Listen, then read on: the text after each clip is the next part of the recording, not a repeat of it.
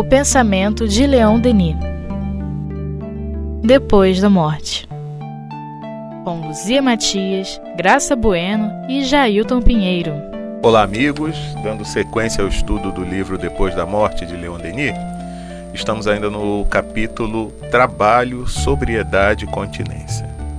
Leon Denis nos fala: A primeira condição para conservar-se a alma livre, sua inteligência sã, sua razão lúcida, é ser sóbrio e casto. Os excessos da mesa perturbam nosso organismo e nossas faculdades a embriaguez nos faz perder toda a dignidade e todo o equilíbrio.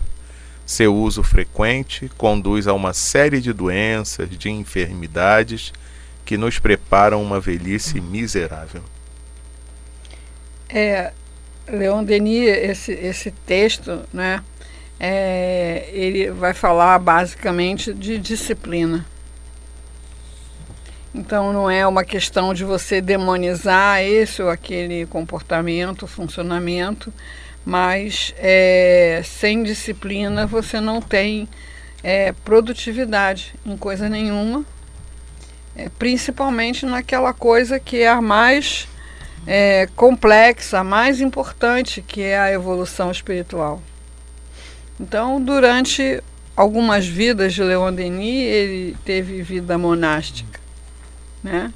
É, e a gente sabe que a humanidade tem, tem produzido esses movimentos de é, aquele ser humano que quer progredir espiritualmente, é, sair do, do, convívio social é, e se submeter a disciplinas de trabalho, disciplinas mentais, é, alimentação é, rigorosa, né, não uso de nada de, de, de substâncias aditivas, né, prece, trabalho, jejum. É... A famosa jejum e oração. Mas o Espiritismo, ele nos propõe que a gente realize isso sem ir para o monastério. Né? Eu digo que a gente tem que, tem que ter um monastério interior o único problema é que não tem ninguém para nos impor uma disciplina, né? Que somos nós mesmos. Então esse texto todo, sobriedade, continência, é, você vê que é a, a fala de um espírito disciplinado, acima de tudo disciplinado, ensinando o caminho da disciplina. E a nossa alma, que é ainda bastante rebelde, né, fica assim, ah, mas isso também é exagero. né? Assim também não. Né? Mas só uma coisinha assim de vez em quando, né? É, é livre-arbítrio, né? Não existe o mosteiro, não existem superiores que venham nos cobrar a submissão a essas regras é, existe uma escolha a ser feita interiormente. Se você quer crescer em espiritualidade, você tem que se ser... tornar adulto espiritual, né? você tem que ser disciplinado, como Emmanuel falou para Chico, né? Imagina você estar pronto para psicografar os livros que Francisco é, Xavier psicografou se você fizesse concessões, né? Ao repouso, à alimentação, é. ao uso de, de bebidas alcoólicas, a, a, ele vai falar em mais para frente a, a prática é, da sexualidade, né? Não, não ia ter energia, né? Para psicografar o que o Emmanuel, o André Luiz e tantos outros né, tinham para ditar através dele. Então, daí para frente vai vir um discurso que a gente não vai gostar muito não. e que normalmente a gente só se dá conta que é o discurso que faz sentido, que está certo, quando a gente sofre as consequências da nossa não disciplina. Da nossa não disciplina. Mas é isso que você falou é muito interessante, que não tem ninguém para dizer, ó, não faça isso, não faça é proibido. É proibido. É. Não, você, né, através do que você faz, a sua consciência, né? É. Sua razão que você vai ter que utilizá-la para fazer essa medida, né? É interessante, você não tinha é, pensado dessa Assim, forma. se você está num monastério, você vai ter que acordar aquela hora, você vai ter que comer aquela comida, você vai ter que fazer aquele trabalho, né? repetitivo, manual, você vai ter os horários de prece para parar Meditação. o que tiver meditação, É, é. né? Agora o espiritismo não, Não tem. Esse monastério ou você cria ele interiormente ou não existe. É. À luz do dia. Dar ao corpo o que lhe é necessário, a fim de torná-lo um servidor útil e não um tirano. Tal é a regra do sábio. Reduzir a soma de suas necessidades materiais, comprimir os sentidos, dominar os apetites vis, é libertar-se do jugo das forças inferiores, é preparar a emancipação do espírito. Ter poucas necessidades é também uma das formas de riqueza. Legal, né? É, é isso, né? Então aquela coisa, só durmo com meu travesseiro, né? É, não sei comer sem feijão, é, não sei é, dormir sem jantar, não sei, não sei, não sei. Quem é que está no comando, né? É. Quem é que está no comando? Eu tava engraçado hoje de manhã, eu tava refletindo sobre isso. Não sei por que, que veio essa ideia na cabeça. Tava caminhando na rua e veio à mente, poxa, engraçado, né?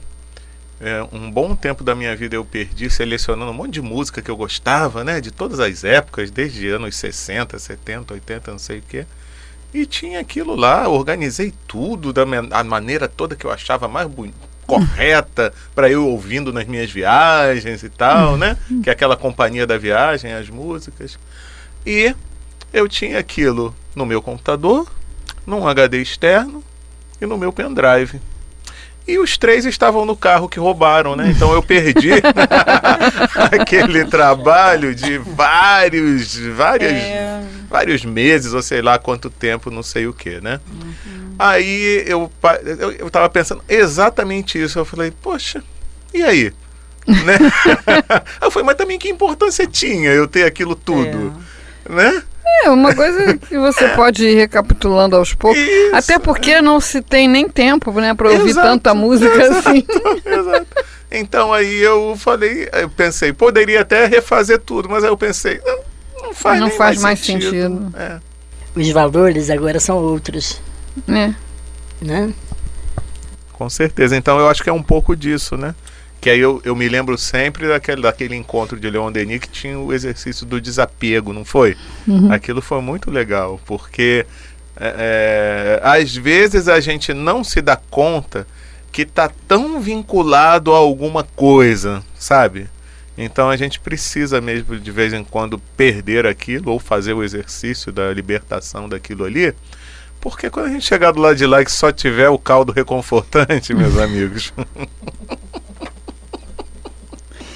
É, eu fico. A gente repete esse exercício no autocura algumas vezes, né? Não muitas, porque é doloroso. É, mas a pessoa é convidada a dar de presente para o seu amigo culto é, uma única coisa sua que ela goste, que acho que ela goste muito. Só uma. E é choro e ranger de dentes. e tem gente que não consegue. Tem gente que ou compra um igual ou falta no dia. Ah, pra não dar, né? Não dá uma única coisa sua que você goste muito, só. E às vezes, eu, por exemplo, esse ano a gente tentou fazer, né? Eu ganhei uma coisa nova. A pessoa é, comprou, né? Disse para mim que é, quando ela comprou, ela gostou muito dessa coisa que ela comprou. para enganar quem, né? Aham, aham. Enganar quem?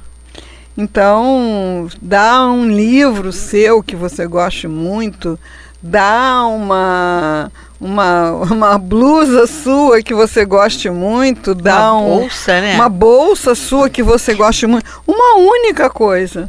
Porque quando você desencarnar, você vai ser separado de todas as coisas que você gosta muito, de uma vez só. Então, se se separar de uma única coisa, a primeira vez, é, e eu, e eu sinto a luta, eu tenho conseguido vencer, já que a inspiração veio para mim. Deu exemplo. É, eu tinha comprado numa dessas lojas que vendem coisas esotéricas, assim. Eu tinha comprado uma, uma lata lindíssima, né? É, dentro da vela, com um cheiro que me agradou muitíssimo. E na tampa da lata vinha preso um CD de, dessas músicas com sons de natureza, né? Isso ficou comigo uns 15 dias. Eu me dava vontade, eu acendia as velas, ficava aquele aroma, eu botava o CD, estava adorando aquilo. E aí, quem eu tiro de amigo oculto? Uma companheira nossa que é cega. então, quando eu pensei no que eu poderia dar para ela, o presente era perfeito. Porque ele falava aos sentidos aos outros sentidos. Falava o olfato, falava o ouvido, né? Então, tem que ser isso. Mas olha, murmurei. murmurei, murmurei, mas eu consegui dar. E não sei nem se ela gostou tanto assim quanto eu estava gostando. É, mas você é como se você vencesse alguma coisa interna, alguma barreira interna, algum monstro interno, alguma cadeia interna, né? Então, de vez em quando, né, fica aí ó, Mas o a gente- desafio. A gente né? luta, né? Mas é muito difícil, né? É, Eu, verdade. eu participei desse amigo oculto, foi esse final de ano passado. E aí eu olhei lá em casa e falei, um livro autografado pelo Altivo. Aí eu, ai meu Deus, mas foi, foi doloroso. Ficou a menina, tava igual o cheque da, daquele filme, dá pra frente, segura. Mas eu dei assim, aí dei de coração. Mas foi muito difícil. É, Até porque era uma coisa que eu não poderia mais comprar, né? Porque não ia ter o mesmo valor. Um livro autografado pelo Altivo, não teria É. como. você sabe que eu nem me Mas foi lembro o que foi que eu dei esse ano, nem me lembro. E Já também foi ganhei mais uma coisa fácil. nova, também fiquei ab- aborrecidíssima. Que foi novo, né? É novo, quer dizer, a pessoa não participou. Não participou do. A finalidade Da era isso, era o finalidade, desapego. Você dá uma coisa que você é, gostasse é. muito para alguém É. que você não saberia quem é, porque a gente ia tirar na hora, né? É. É, o amigo oculto foi, foi sorteado. Não me lembro. Não, foi uma semana antes. Foi antes. Mas né? mesmo assim, É. Assim. A finalidade era a mesma. Aí eu tenho lá em casa uma imagem de Menino Jesus de Praga, que eu comprei no dia que minha mãe desencarnou, para levar para ela no hospital. Aí cheguei lá daqui a pouco com a imagem e lá veio a notícia. Aí meu filho virou para mim e falou assim: mãe, na verdade você não deu a coisa que você mais gostava, né? Senão você teria levado o menino Jesus. Não, não é a coisa que você mais gosta, só uma coisa. Não é nem coisa, tão né? radical assim a coisa que É. você mais gosta. Uma coisa, né? Uma coisa que é justamente é. essa, né? E assim, a medicina é, me, me, me- me oportunizou treinar muito isso, comer qualquer comida, dormir em qualquer cama, é, de- em qualquer condição, né? Mas eu vejo que as pessoas às vezes ficam muito é, prisioneiras mesmo. Tem que dormir naquela cama, tem que dormir com aquele travesseiro, tem que almoçar naquela hora certa, Ah, me senão passa agora, mal. Eu me é. lembrei agora, nossa amiga Vânia Flintz, ela disse que o- uma primeira viagem que ela fez com o- os pais, eu acho, e uma das irmãs, não sei, num, num carro velhinho, Fusquinha, acho que foi na década de 70, para Belém, Pará, né? Nossa, Porque parece que os pais de- de- dela eram de lá, né? E ela disse que era, foi muito engraçado ao mesmo tempo, mas muito complicado, porque o pai dela era muito sistemático. Os horários de alimentação tinham que ser cumpridos à risca. E ele na estrada queria que isso acontecesse. Aquela Belém Brasília, então, meio transamazônica. Meio-dia o almoço. Mas papai, não tem onde comer aqui agora. Levar um estilingue, porque aí. paf, Pois é, aí, então veja, até ele entender que aqueles dias, porque foram dias que ficaram na Aceitar. estrada. É, que ele não poderia fazer aquele ritmo que ele estava acostumado, foi muito difícil e sofrido para ele e, de certa forma, para os que estavam juntos, porque ouviram aquela lamentação durante algum tempo. Então, para aí você ver, todas as práticas religiosas propõem o jejum. Né? O Espiritismo não nos propõe o jejum, porque é, não é necessário que você fique em jejum, mas é necessário que você não fique tão exigente em relação ao que comer, que horas comer, aonde comer. Eu tenho que comer na mesa, eu tenho que comer meio-dia, eu tenho que comer com feijão, eu tenho que comer com farinha, eu tenho que comer, entendeu? Essa, né? Todas essas é, complicações que aprisionam o espírito. Parece uma coisa boba, mas aquela se você é prisioneiro de uma coisa aparentemente tão pouco significativa, imagine aos laços de família, imagine aos postos de trabalho, imagine ao corpo físico. Né? Então você sofre em, em passar para alguém as tarefas um, na casa espírita. Tarefas... Exato. Você sofre em passar para alguém é, um posto de trabalho. Você vai ter que se afastar de todos. É verdade. É. E essa questão de, de, de, se prisionar, agora você me chamou a atenção, é interessante, né? Das coisas materiais, mas também das, da, das situações, né? A gente agora já estamos sabendo que vamos mudar de grupo novamente. A mudança de grupo. É, da, da, do trabalho da desobsessão. É, vai ser mais um ano de sofrimento para todo mundo para reclamar, né? E a ideia era mudar tudo. Médio corporação, médio de apoio, doutrinador. Não é de hoje que a espiritualidade está tentando tá fazer tentando isso. Tentando fazer isso.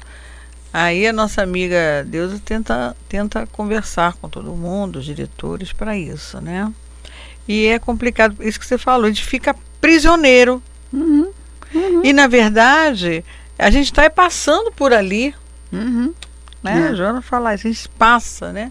Todo mundo passa por nós, nós passamos perto das pessoas, É, mas não reter. É todos. preciso, como diz o Leon Denis É. aqui, preparar a emancipação do espírito. Uhum. É, ema... ah, então, emancipar. Eu vou levar isso aqui na, na outra sexta-feira. vou mostrar lá para Deus. É. Preparar A a, é, emancipação pessoa do espírito. espírito. Ter né? poucas Sempre necessidades é também uma das formas de riqueza. É. Tá vendo? Né? Você se possui, né? Quanto menos é, apego, quanto menos dependências você tem, mais você se possui. É. né? Você é mais rico de si mesmo, né? Uhum. É. Isso mesmo. A sobriedade e a continência caminham juntas. Os prazeres da carne enfraquecem-nos, enervam-nos, desviam-nos do caminho da sabedoria. A volúpia é como um mar, onde o homem vê sossobrar todas suas qualidades morais. Desde que a deixamos penetrar em nós, é uma onda que nos invade, nos absorve e que apaga tudo o que há de luzes, de generosas chamas no nosso ser. Longe de satisfazer-nos, ela apenas atiça nossos desejos. Modesta visitante no início, termina por dominar-nos, por possuir-nos completamente. Ó, É. tá aí. que você A, a, a volúpia a gente pode entender não apenas no sentido da sexualidade, né? É a avidez, né? Porque é uma coisa que a gente fica sempre é, pasmo, né? Quando você tem notícia do montante da- do- do- do- dos dinheiros desviados, e aí você pensa, meu Deus, não, não, para que tanto, né? A pessoa já ganha um salário totalmente fora da média do- dos trabalhadores do Brasil, né, do país. É, e aí vai naquele, naquele, naquele galope de, de, de- corrupção insaciável, né? Ela passa a possuir a pessoa e, e justamente fazer isso, é consumir suas qualidades morais, Porque se você for pensar, foram crianças, foram jovens, foram idealistas, muitos deles, né? Muitos desses que estão é, na política foram de início líderes de, de, de grupos, né? pessoas de ideal, pessoas que, que é, abraçaram causas coletivas, né? E tudo isso naufragou na, na volúpia né? da, do poder, da, da, do luxo, da riqueza e das outras coisas que vêm com isso. Né? Uhum. Quer dizer, então, Luzia, é. que nós ficamos possuídos. A pessoa, não, eu não vou ficar, não. Não, vou ficar. Interessante essa tua observação. Não, mas é. Né? Mas é, é. Né? Você vê, a, a pessoa é, pediu pediu, a pessoa impôs como corrupção para é, autorizar uma obra uma propina de um milhão. Uma obra. Uma propina de um milhão. E todas as outras? E é, uma pessoa que tem uh, um salário de 100 mil reais por mês. Uma propina de um milhão para facilitar ah, para entregar numa uma concorrência né, a obra para uma empresa. Aí você fala, meu Deus do céu, não é o bastante? Não, porque dali perde dois, dali perde quatro, dali não é?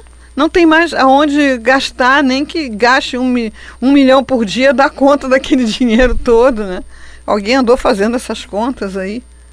Então, o que, que aconteceu né, com aquela pessoa que teve pai, teve mãe, teve escola, é. É, teve orientador religioso, ou foi catecista, catecismo, ou foi protestante, ou foi católico, ou bandista, sei lá o que, recebeu algum, alguma orientação nesse sentido, foi uma pessoa de sonho, de ideal, uma pessoa que tem filhos, que educa os filhos e certamente é, tenta passar para os filhos esses valores, de repente a pessoa entrega tudo isso né, a, esse, a essa volúpia de, de posse e de poder. Né. É, é uma coisa bastante séria. Por isso que a gente tem que estar sempre atento. É né? uma visitante modesta no início. É. É, no início isso, isso te é colocado tipo assim, para facilitar, Hum. Para evitar problema, para resolver logo isso, né? Então eu vejo meu marido é empresário, né? E tem uma clínica e tem vigilância sanitária, Light, SEDAI, é, Detran, porque tem impacto viário e mais não sei o que, mas tudo isso são é, demandas e processos que você tem que dar entrada, sei que lá, e sempre tem alguém que chega com essa conversa. Uma propostazinha assim, Para né? facilitar. É. É, teve um que escreveu num papel né, uma quantia e mostrou para ele: olha, está faltando esse documento aqui. Dando entrada nesse documento, vai estar tudo resolvido. né? Aí você que está querendo resolver aquilo para poder tocar seu negócio, para poder seguir com o seu projeto, você acolhe essa visitante modesta que está pedindo uma quantia, né, que dá para pagar e tal. Mas aí você está entrando no jogo, não é da corrupção passiva, né? Uhum, uhum. Ou é passiva. É. E daqui a pouco é mais, e é mais, e é mais. Não tem fim, né? É verdade. Evitem os prazeres corruptores, onde a juventude estiola-se, onde a vida se disseca e se altera. Escolham cedo uma companheira e sejam-lhe fiel. Constituam uma família, é engraçado ele falar isso, né? Não é. é o quadro natural de uma existência honesta e regular. O amor da esposa, a afeição dos filhos, a atmosfera sã do lar são preservativos soberanos contra as paixões. É típico de um homem que não se casou. um romântico. No meio desses seres que nos são caros, que veem em nós seu único apoio, o sentimento de nossa responsabilidade cresce. Nossa dignidade, nossa circunspecção aumentam. Compreendemos melhor nossos deveres e, nas alegrias que essa vida nos proporciona, aurimos forças que tornam seu cumprimento fácil. Como ousar cometer atos dos quais nos envergonharíamos sob o olhar de nossa esposa e de nossos filhos? Aprender a dirigir os outros é aprender a dirigir-se a si próprio, a tornar-se prudente e sábio, a afastar tudo o que pode manchar nossa existência. É, esse modelo né, ainda é aquele que oferece melhores condições né, de, de equilíbrio. Né? Ainda é. Nós que estamos vivendo uma época em que está, estão se propondo modelos de família, né, que Leon Denis nunca sonhou na sua louca fantasia, é. nunca sonhou os modelos de família que estão surgindo né, em função é, da, das, das, mudanças das leis, dos pensamentos, né? Então você tem é, uma família em que os filhos são de casamentos outros, né? em que a, a, a criança frequenta a família, a nova família do pai e a nova família da mãe, né? É, os casais é, homossexuais é, o, o, agora é o poliamor, né? Então, então Leon Denis nem sonhava com, com esse tipo de, de coisa, né? Mas esse modelo que ele propõe aqui, que nos parece não é, romântico, realmente é um modelo que, que é, tem mais chance de produzir pessoas saudáveis tem mais chance. Né? Então, apesar da gente saber que não é esse idílio que ele descreve, é? é? ainda é o modelo que produz melhores condições para a educação, para a formação é, e para, a, digamos assim, o processo de aperfeiçoamento moral, tanto do homem quanto da mulher. Né? A gente esperneia porque a gente é muito rebelde. é condenável viver só. Dar, porém, sua vida aos outros, ver-se reviver nos filhos dos quais soubemos fazer homens úteis, servidores zelosos da causa do bem, morrer depois de lhes ter inculcado um sentimento profundo do dever, um conhecimento amplo dos seus destinos, aí está uma nobre tarefa. É. O problema é que hoje em dia, boa parte das famílias não tem esse objetivo aqui, né?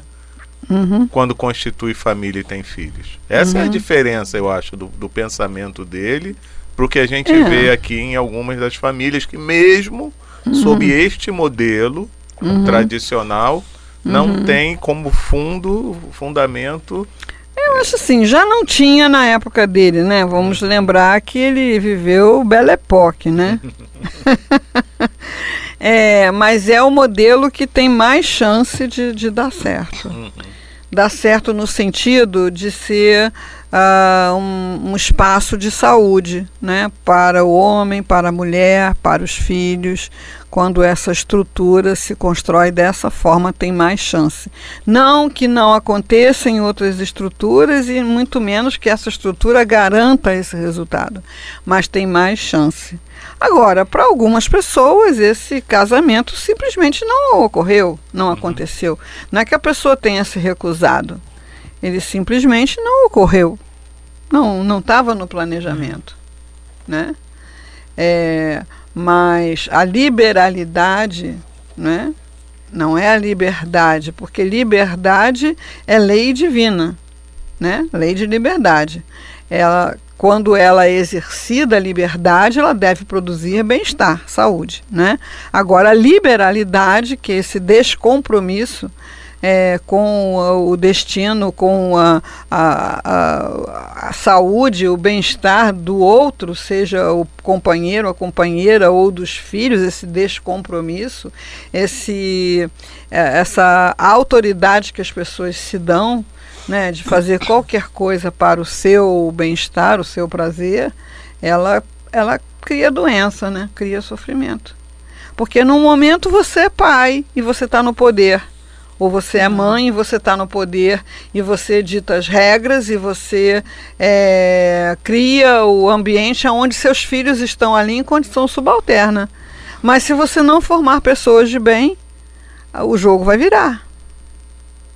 Né? E é. tudo isso resulta em sofrimento. Então, esse caminho que ele traça aqui, que a gente lê, é exatamente o que você falou, mas ele não se casou. né? Ele não se casou, não estava na programação. É, mas é o modelo que tem mais chance de produzir saúde. Pois é, e na semana que vem a gente vai ver essa exceção à regra, né? que a gente já mais ou menos comentou aqui, mas que ele destrincha um pouquinho mais. Porque o nosso tempo por hoje acabou. Meus amigos, semana que vem então continuamos com esse capítulo Trabalho, Sobriedade e Continência do livro Depois da Morte de Leon Denis. Um grande abraço e até lá.